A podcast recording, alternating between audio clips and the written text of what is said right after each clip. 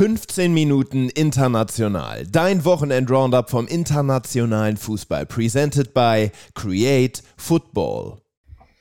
So, ich begrüße euch am heutigen Montag mit Quirin. Hast du die Aufstiegsfeierlichkeiten in Haching gestern gut überstanden? Gut überstanden, aber einen schönen Sonnenbrand mit nach Hause genommen. Ähm, Habe ich auf jeden Fall jetzt die nächsten paar Tage was davon, aber ja, war ein ganz netter Kick and Rush, äh, den man sich da mal geben konnte. Ja, und jetzt äh, steht uns eine kleine Sommerpause bevor, wobei man, glaube ich, schon mal so ein bisschen vorwegnehmen kann. Es ist ja auch die U21 EM und da wird mit Sicherheit auch die eine oder andere Geschichte bei uns kommen. Ich werde da auch selbst äh, vor Ort sein in Rumänien. Also ja, Gott sei Dank doch nicht so lang fußballfrei. Ja, sehr stark. Wir haben ja auch heute ein paar Finals, über die wir sprechen können und starten direkt mal bei der Conference League. Da haben wir einen Last-Minute-Sieg für West Ham gesehen. Erst hatte Ben Rama die Hammerstar per Elfmeter in Front gebracht, ehe Bonaventura kurz darauf ausgleichen konnte. Und in der 90. Minute war es dann Bowen, der zum ersten internationalen Titel für West Ham nach 58 Jahren getroffen hat. Quirin, gegen wen hat West Ham das letzte Mal einen internationalen Titel holen können? Das weiß ich sogar, weil ich so oft gehört habe in den letzten Tagen gegen 1860 München. Sehr gut. Ähm, auch, auch komplett verrückt, wenn man sich das heute so vorstellt. Ähm, ja, das Spiel war, äh, war ein ganz interessantes. Ärgert mich so ein bisschen. Ich hätte es der Fiorentina gegönnt, äh, gerade auch mit Vincenzo Italiano. Ein Trainer, der so ein bisschen in der Kritik steht teilweise, aber der einen extrem ballbesitzlastigen Fußball spielen lässt, wirklich eine klare Spielidee und Handschrift erkennen lässt. Ja, man hat das äh, Pokalfinale in Italien ja schon verloren gegen Inter letzte Woche dann jetzt auch noch das äh, Conference League Finale. Ähm, sehr, sehr bitter ähm, für Florenz, die ja auch durch die schlechte Liga-Positionierung auch nächstes Jahr jetzt auch nicht international dabei sein werden. Ähm, auf der anderen Seite West Ham, die auch in der Liga ziemlich schlecht platziert sind, die da wirklich viel auch verloren haben. David Moyes im Prinzip nur die Conference League noch so als den Strohhalm hatte. Ja, die retten sich damit in die Euroleague für die nächste Saison, hatten aber schon auch ja ein bisschen Spielglück, sag ich mal. Also der Elfmeter, klar, ähm, grundsätzlich Fiorentina mit 68% Ballbesitz deutlich dominanter gewesen. Und West Ham im Prinzip zwei große Chancen gehabt, den Elfmeter und eben das Tor von Bowen, die man eben beide verwendet hat. Ähm, und man hat einfach über eine kompakte Defensive es geschafft, Florenz überhaupt nicht wirklich in die Box zu lassen. Die haben zwar sehr viel kreiert, aber kaum aus guten Abschlusspositionen dann wirklich finalisieren können. Und da muss man so ein bisschen, das vielleicht als Abschluss hierzu noch, auch mal wieder Luka Jovic in die Pflicht nehmen der einfach viel zu wenig macht als Mittelstürmer, viel zu wenig Bindung zum Spieler hat, immer wieder abtaucht. Als Cabral dann drin war in der zweiten Hälfte für Florenz, sah es deutlich besser aus. Ja, aber Luka Jovic ähm, auch seit mehreren Jahren jetzt, also seit seinem Wechsel aus Frankfurt weg, eigentlich nur noch ein Schatten seiner selbst. Ja, es war eine bittere Niederlage für die Fiorentina, aber eine bittere Niederlage im Prinzip auch für den ganzen italienischen Fußball, denn auch im Champions League Finale war die italienische Mannschaft unterlegen. Wir haben den ersten Champions League Titel für Manchester City gesehen, durch einen Treffer von Rodri in der 68. Minute. Das hat dann auch zum Sieg gereicht. Inter hatte zwar in der Schlussphase noch einige gute Chancen, konnte das Ding aber nicht versenken und damit müssen wir Manchester City gratulieren, die damit das Triple holen. Genau, aber man kann schon trotzdem ähm, festhalten, dass der italienische Fußball sich in den letzten zwei, drei Jahren extrem weiterentwickelt hat. Also gerade auch was technisch ähm, ja, die Spieler angeht. Die Taktik war bei den Italienern ja sowieso schon immer gut, aber man schafft es jetzt auch einfach, den Gegner mal zu dominieren. Selbst Inter hatte jetzt in dem Spiel gegen City wirklich Phasen drin, wo man das stärkere Team war. Grundsätzlich deutlich knapperes Ergebnis auch als von vielen Leuten erwartet wenn du so, ja, die Medien verfolgt hast, dann klang es ja mehr oder weniger so, ja, gib City einfach den Titel, das Spiel ist sowieso schon entschieden. Ähm, aber ich habe es mir schon fast gedacht, dass Inter, die ich ja auch häufig mal, mal so verfolge, da schon die ein oder andere ja, Lösung auch gegen City parat hat, äh, mit, mit Insagi, mit den vielen alten, erfahrenen Spielern, hat man da einfach ja, gewisse Mittel, gerade diese Druckresistenz der Innenverteidiger oder generell der Verteidiger, ähm, und der Mittelfeldspieler ist da schon ein entscheidender Punkt, dass man es immer wieder schafft, von hinten dann auch herauszuspielen. Gar nicht mal den risikoreichen langen Pass spielen muss, der vielleicht direkt weg ist, sondern dass man es direkt schafft, über Acerbi vor allem, der extrem ruhig am Ball ist oder über eine gute Passqualität ver verfügt, ähm, ja, dann die eigenen Angriffe aufbauen kann. Äh, gleichzeitig dieses Gegenpressing vorne, was man immer wieder gespielt hat, dadurch City extrem unter Druck gesetzt, ähm, die dadurch ihre ja, Dominanz gar nicht wirklich ausspielen konnten. Ähm, hat mir schon sehr, sehr gut gefallen. Dazu die Flanken von Inter, die immer wieder gefährlich wurden. Die City aber ja für sie zum Glück immer wieder auch ja, gut klären konnte. Und am Ende war es dann eben Lukaku, der einmal im Weg steht. äh, der dazu dann einmal aus drei Metern äh, Ederson anköpft vor dem leeren Tor. Also ich sage mal so, ein Sieg für Inter wäre auch aus neutraler Sicht gar nicht mal unverdient gewesen, aber am Ende des Tages, wenn man auf die gesamte Champions League-Saison blickt, ja, geht Man City da schon als verdienter Titelträger raus. Ja, das sehe ich ganz ähnlich. Und der italienische Fußball hat aber auch eine gute Zukunft vor sich. Man konnte ins U20 WM-Finale einziehen, ist dort auf Uruguay getroffen, war zwar unterlegen durch einen späten Treffer, man musste auch lange warten auf Uruguayer Seite, bis der Treffer dann wirklich gegeben wurde, nachdem die Überprüfung durch den Videoassistenten da sehr lange gedauert hat. Besonders auffällig im Turnier war, dass Uruguay in der ganzen K.O.-Phase nicht einen einzigen Gegentreffer hinnehmen musste und im gesamten Turnier hat man nur drei Gegentreffer ja, hinnehmen müssen und die alle im Gruppenspiel gegen England. Absolut, also die, die Urus, äh, um mit denen vielleicht mal kurz hier reinzustarten, extrem defensiv stark, also ja, ist so ein bisschen die neue Garde jetzt, nachdem ähm, Diego Godin nicht mehr dabei ist. Ähm, auch ein Jiménez, der natürlich nicht jünger wird, äh, Caceres, Coates, wie sie auch alle heißen.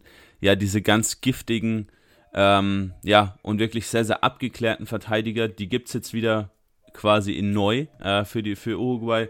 Äh, gerade Boselli kann man dann nennen, den Innenverteidiger, auch Alan Maturo, den Linksverteidiger, äh, der mit extrem guten Flanken glänzt.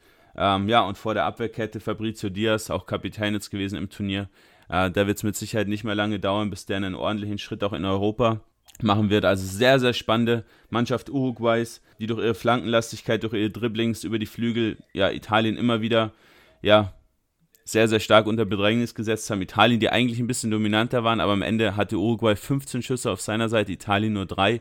Also man sieht schon, offensiv kreativ, defensiv extrem kompakt. Das macht Uruguay aus, ähm, so wie man sie auch ja, von den größeren Turnieren kennt. Und ist natürlich schon sehr, sehr stark als so ein kleines Land ähm, jetzt die U20-WM zu gewinnen. Italien auf der anderen Seite ähm, auch mit vielen spannenden Jungs, also gerade Baldanzi kann man da nennen, Pafundi kann man nennen, die jetzt auch ähm, schon in der Serie A ihre ersten Minuten bekommen haben. Aber für mich der alles entscheidende Mann im Turnier. Ähm, und wer unseren Podcast schon länger hört, ich habe letzten Sommer diesen Transfer in den Himmel gelobt. Cesare Casadei, ähm, Inter-Jugendprodukt für 16 Millionen, damals zum FC Chelsea gegangen, äh, dort auch noch kein Spiel für die Profis gemacht, war jetzt nach Reading ausgeliehen in der Rückrunde. Ähm, mit sieben Treffern von der Achterposition, ähm, Topscorer im Turnier, dazu MVP im Turnier. Unglaublich starker Achter, von dem man mit Sicherheit noch sehr, sehr viel hören wird in den nächsten Jahren. Ähm, ganz, ganz spannend und sehr, sehr interessanter Junge. Und vielleicht noch eine Ergänzung zum Turnier. Israel ähm, hat sich die Bronzemedaille gesichert auf, den, auf dem dritten Platz, haben Südkorea geschlagen ähm, und für Israel nach, ja, dem, ja, nach der U19-Europameisterschaft letztes Jahr, wo man Vize, wo man, wo man Vizetitel geholt hat, jetzt der zweite äh, größere Titel für den gleichen Jahrgang. Also mit Israel ist definitiv zu rechnen in den nächsten Jahren. Serie A. Letzte Woche haben wir euch aufgeklärt, dass es hier ein Abstiegsspiel geben wird und das haben wir am Wochenende erlebt. Es war ein sehr wildes Spiel, um den letzten Absteiger aus der Serie A zu ermitteln. Hellas kam mit dem besseren Start aus der Kabine und ging nach fünf Minuten direkt in Front. Ampadu konnte per sehenswertem Fernschuss ausgleichen, aber es gab einen Doppelpack von Gonge vor der Pause und damit eine 1 zu 3 Führung für Hellas. Nach der Pause flog dann der Kapitän von Hellas in der 68. Minute vom Platz, nachdem er den Ball spektakulär mit der Faust abgewehrt hatte. Also in bester Torhüter-Manier. Er hat aber auch sonst keine Chance mehr an den Ball zu kommen. Der Elfmeter wurde dann sogar verschossen und auch die Überzahl konnte Spezia nicht mehr nutzen. Damit steigen sie ab und Hellas rettet sich in allerletzter Minute. Ja, bin mal sehr, sehr gespannt, wie es mit Spezia weitergeht, wenn man ähm, auch ja in den letzten zwei, drei Jahren mal so ein bisschen verfolgt hat, was mit den äh, Serie A-Absteigern passiert, ähm, ist ja eigentlich davon auszugehen, dass Beza in den nächsten ein, zwei Jahren in der dritten Liga kicken wird. Ähm, mehr als, als einer in den letzten Jahren da durchgereicht worden. Spal, Benevento, ähm, Brescia, äh, Crotone, alle mittlerweile abgestiegen. Ähm, also sehr, sehr krass, was da passiert, dass die Clubs dann es auch nicht schaffen, sich auf die zweite Liga im Prinzip einzulassen, sondern dann trotzdem noch versuchen zu investieren. Dann denkt man, man spielt um den Aufstieg und steigt am Ende des Tages dann ab ähm, in die Serie C. Äh, schon sehr, sehr belastend und könnte mir das bei Spezia auch durchaus vorstellen, weil ja der Kader schon auch aus einigen Leihspielern besteht. Das heißt, du hast auch gar nicht mal unbedingt die finanziellen Mittel, ähm, ja, um da jetzt für die zweite Liga auch groß aufzurüsten. Ja, das Spiel war ein sehr, sehr wildes, wie du schon richtig gesagt hast. Ähm, trotzdem mit einem verdienten Sieg für Hellas in meinen Augen. Ähm, hatten zwar recht wenig Ballbesitz, gerade auch dann nach der roten Karte war Spezia natürlich drückend überlegen. Ähm, aber gerade die defensive Leistung von Hellas, Montipo im Tor mit acht Paraden, unter anderem dem Elfmeter, ähm, der war extrem stark mal wieder. Ähm, in der gesamten Saison schon wirklich ein guter Rückhalt für Hellas gewesen. Ja, und man hat es dann einfach geschafft, diesen ekligen, ganz intensiven Fußball, den man auch in den letzten Jahren immer so an den Tag gelegt hat, wieder quasi also in diesem Spiel so richtig ähm, ja, zum Vorschein zu bringen und einfach mit vielen langen Bällen zu operieren, die auf ähm, Zielspieler Djuric vorne zu schlagen und dahinter eben mit Ngong, du hast ihn gerade angesprochen, Doppelpack und Lasovic, ähm, für mich mit einer der besten Kreativspieler der gesamten Liga, dann auch immer wieder, ja, Spezia defensiv vor Herausforderungen zu stellen und die, diese, ich sage mal, diese Connection zwischen Mittelfeld und Angriff, da hat Hellas einfach durch diese zwei Zehner deutlich besser geschafft, als es auch bei Spezia der Fall war. Ähm, dementsprechend, ja, hatte man zwar gerade am Ende immer wieder Abschlüsse, aber gerade bis zur 70. Minute eigentlich quasi keinen gefährlichen Abschluss, bis auf diesen Fernschuss von, äh, von Ampadu, äh, weil man es einfach gar nicht geschafft hat, wirklich die, die Stürmer, die zwei, auch wirklich in, in Szene zu setzen. Dementsprechend, ja, diese offensive Harmlosigkeit von Spezia wird ihnen am Ende des Tages zum Verhängnis. Und Hellas bleibt für mich verdient, obwohl man 18. wurde in der Liga. Ja, du hast jetzt eben schon schön aufgezählt, wer alles durchgereicht wurde, dann in die dritte Liga. Anders gemacht hat's Cagliari diese Saison. Die haben sich im Hinspiel der Aufstiegsspiele mit Bari 1 zu 1 getrennt und jetzt im Rückspiel am Wochenende in der vierten Minute der Nachspielzeit den Aufstieg klargemacht und kehren jetzt nach einem Jahr zweite Liga zurück in die Serie A. Absolut. Bei Genua ja genau der gleiche Fall. CFC Genua, die auch direkt wieder hochgehen. Also es ist immer so, entweder du gehst direkt wieder hoch oder du steigst ab. Also es gibt gefühlt kein Mittelmaß ähm, in der Serie B. Ja, Bari und Cagliari, ich habe ja beide letzte Woche, wer es auf Instagram vielleicht schon gesehen hat, äh, verfolgt. Da war ich ja in Italien, habe mir Bari gegen Südtirol angeschaut und habe mir Mal gegen Cagliari angeschaut, um einfach mal so ein Gefühl auch für die Serie B zu bekommen. Ähm, fand ich sehr, sehr interessant, habe da vieles mitnehmen können und dachte mir schon fast, äh, habe ich auch zu Mats äh, schon mehrfach gesagt, dass ich denke, dass Cagliari sich durchsetzen wird, weil die einfach eine extrem abgewichste Truppe darstellen mit so Spielern wie einem Gianluca Lapadula oder eben auch Pavoletti, der am Ende getroffen hat ähm, ja, Serie A erfahrene Spieler, die mit allen Wassern gewaschen sind. Auf der anderen Seite bei Bari viele Spieler, die nur die zweite Liga kennen. Dementsprechend dieser Druck natürlich schon ein recht großer dann ähm, in diesen Aufstiegsspielen. Ähm, Hinspiel hat Bari aber im Prinzip das Genick gebrochen. Da hatte man neun Großchancen, hat acht davon vergeben. Also da hätte man locker auch gewinnen können ähm, auf Sardinien bei Cagliari. Ja, und jetzt im Rückspiel war es eine recht ausgeglichene Partie. Interessant ja hier in Italien ähm, wenn ja Hin- und Rückspiel vom Ergebnis her gleich sind von der Toranzahl, kommt das Team in den Playoffs weiter, was mehr, äh, was, was eine höhere Platzierung in der Endtabelle hatte. Dementsprechend Bari, die ja Dritter wurden, wären bei einem 0-0 aufgestiegen gewesen. Ähm, also dieses ja, Last-Minute-Tor von Cagliari hat im Prinzip alles umgekrempelt und Ranieri, der Trainer von Cagliari, äh, der mit Leicester den Titel geholt hat in der Premier League vor ein paar Jahren, ähm, jetzt mit 71 Jahren nochmal den Aufstieg in die Serie A gefeiert, 39 Jahre nachdem er das erste Mal bei Cagliari als Trainer aktiv war. Ähm, ja, sehr, sehr spannend, sehr, sehr coole Geschichte, die man da in Cagliari durchleben kann. Eredivisie. Twente setzt sich in der Conference League Qualifikation nach einem 1 zu 1 im Hinspiel durch und gewinnt das Rückspiel vor heimischem Publikum gegen Sparta Rotterdam mit 1 zu 0. Erreicht Twente damit äh, zu Recht das internationale Geschäft, Quirin?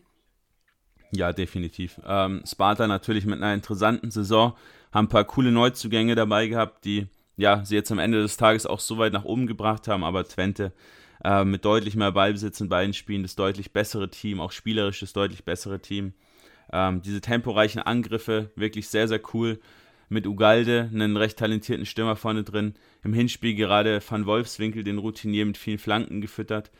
Ähm, bin aber mal sehr, sehr gespannt, wie es bei Twente weitergeht, weil da auch so ein kleiner Rebuild bevorsteht.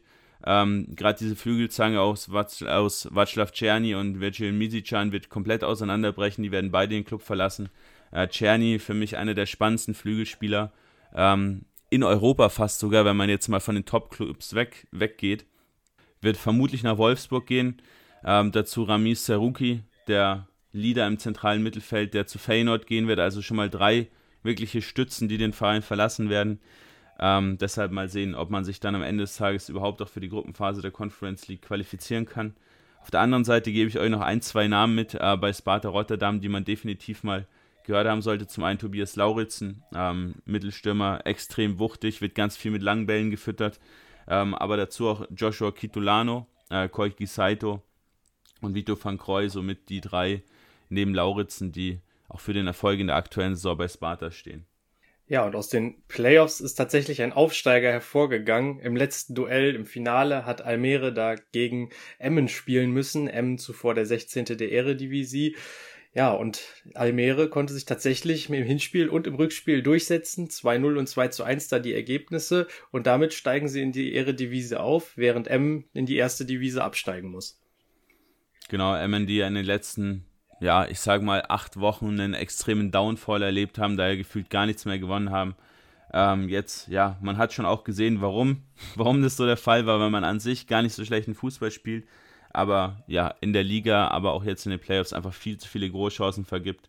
Äh, man ist sehr, sehr passlastig unterwegs, schafft es aber dann trotzdem gar nicht so oft, sich überhaupt in gute Positionen zu bringen. Und wenn es eben der Fall ist, dann vergibt man diese, diese Chancen. Ähm, Gerade im Rückspiel hat man diese Defensive von Almere überhaupt nicht ja, durchdringen können. Am Ende waren es 39 Flanken auf Seiten Emmons, um einfach irgendwie den Ball vors Tor zu bringen. Ähm, hat aber ja nicht wirklich geholfen. Almere auf der anderen Seite mit schnellen Kontern. Äh, Gerade Limbombe, extrem temporeicher Flügelspieler, Dulvistin, spannender Zehner. Ähm, und Hiltermann, der in der Liga 14 Mal getroffen hat, sind also die drei, ähm, die drei Leistungsträger offensiv, die am Ende ja auch Almere jetzt in die Liga 1 geschossen haben in Holland. Alles klar. Und damit gehen wir noch zu den spannenden Transfers, die sich letzte Woche schon ereignet haben. Einmal haben wir Awa, der erste Transfer für den 24-Jährigen, den es jetzt von Lyon zur AS Roma zieht. Die Roma damit wieder einen ablösefreien Spieler verpflichtet, wie letztes Jahr unter anderem mit Dybala und Matic. Genau, äh, spannender Transfer, für mich gar nicht so wirklich passend, äh, da die Roma ja gar nicht so viel mit dem Ball auch macht. Awa natürlich über seine Technik, über seine Pässe, auch die Läufe mit dem Ball kommt ähm, bringt da ein neues Element mit rein, ist vom Kaderplatz her vermutlich ein Ersatz für Weinaldum und Kamara, die ja beide wieder gehen werden, die ja beide nur geliehen waren. Ähm, ich vermute aber, dass es so ne, sogar schon Vorgriff auf einen Dybala-Abgang sein könnte. Da gibt es eine extrem geringe Ausstiegsklausel, die, ja, würde mich nicht wundern, wenn die jemand zieht, ähm, sodass man ja mit AOA vermutlich dann neben Pellegrini rechnen kann, ähm, hinter einem Stürmer, also im 3-4-2-1-System als einen von beiden Zehnern. Ähm, gefällt mir Aua definitiv besser, da kann er auch ein bisschen mehr kreieren. Ähm, bin ich mal gespannt, wie sich das Ganze aufstellen wird bei der Roma nächstes Jahr. Premier League Absteiger Leicester muss seinen Rekordeinkauf Juri Thielmanns ablösefrei nach Aston Villa ziehen lassen. Was sagst du zu dem Transfer? Ja, unterstreicht, unterstreicht so ein bisschen die Probleme von Leicester, dass man äh, viele Spieler für viel Geld geholt hat, es aber überhaupt nicht geschafft hat, in den letzten ein, zwei Jahren mal Verträge anständig zu verlängern. Ähm, dementsprechend verliert man jetzt den ein oder anderen Spieler ablösefrei. Ähm, und auch so Spieler wie James Madison, Harvey Barnes etc. Ich glaube, Barnes ist sogar noch länger gebunden, aber Madison, Ndidi, äh, solche Spieler haben einfach nur noch Vertrag bis nächstes Jahr. Das heißt, auch hier wird man nicht viel Geld rausziehen. Also man hat im Prinzip total viel Geld verbrannt, weil man es nicht geschafft hat, Verträge zu verlängern. Und bei Thielemanns ja 45 Millionen rein investiert, plus natürlich Gehalt. Über die vier Jahre, die er dort war, jetzt geht, lässt, muss man ihn für 0 Euro gehen lassen. Oder für 0 Pfund, besser gesagt. Ähm, extrem bitter und für Aston Villa, ja, ein starker Schritt nach vorne. Spielen jetzt ja auch Conference League nächstes Jahr mit Unai Emery, ein Trainer, der extrem viel Fokus auf Ballbesitz, Fußball legt, der auf technisch hochwertige Spieler setzt. Ja, und da hat man jetzt natürlich im Mittelfeld mit äh, Douglas ähm, Lewis, äh, Jacob Ramsey, McGinn und eben auch Thielemanns eine gute Auswahl an Spielern, die dann 4-2-1 oder 4-3-3 einen Achter geben können. Also wirklich ein guter Transfer für die Qualitätsspitze, der dem Team aber auch gleichzeitig noch mehr Tiefe gibt. Feyenoord verliert seinen Kapitän. Für Kökçü geht's nach Portugal zu Benfica Lissabon. Der 22-Jährige ist dort der teuerste Einkauf in der Geschichte mit 25 Millionen. Insgesamt kann der Spaß noch auf 30 Millionen mit Bonis ansteigen. Ist das für dich ein nachvollziehbarer Wechsel? Und man muss dazu sagen, äh, Feyenoord hat noch eine 25% Weiterverkaufsklausel. Ähm, und die Ausstiegsklausel, die liegt bei 120 Millionen. Also am Ende des Tages, wenn jemand die Ausstiegsklausel zieht, geht Feyenoord sogar mit 60 Millionen aus der ganzen Geschichte raus.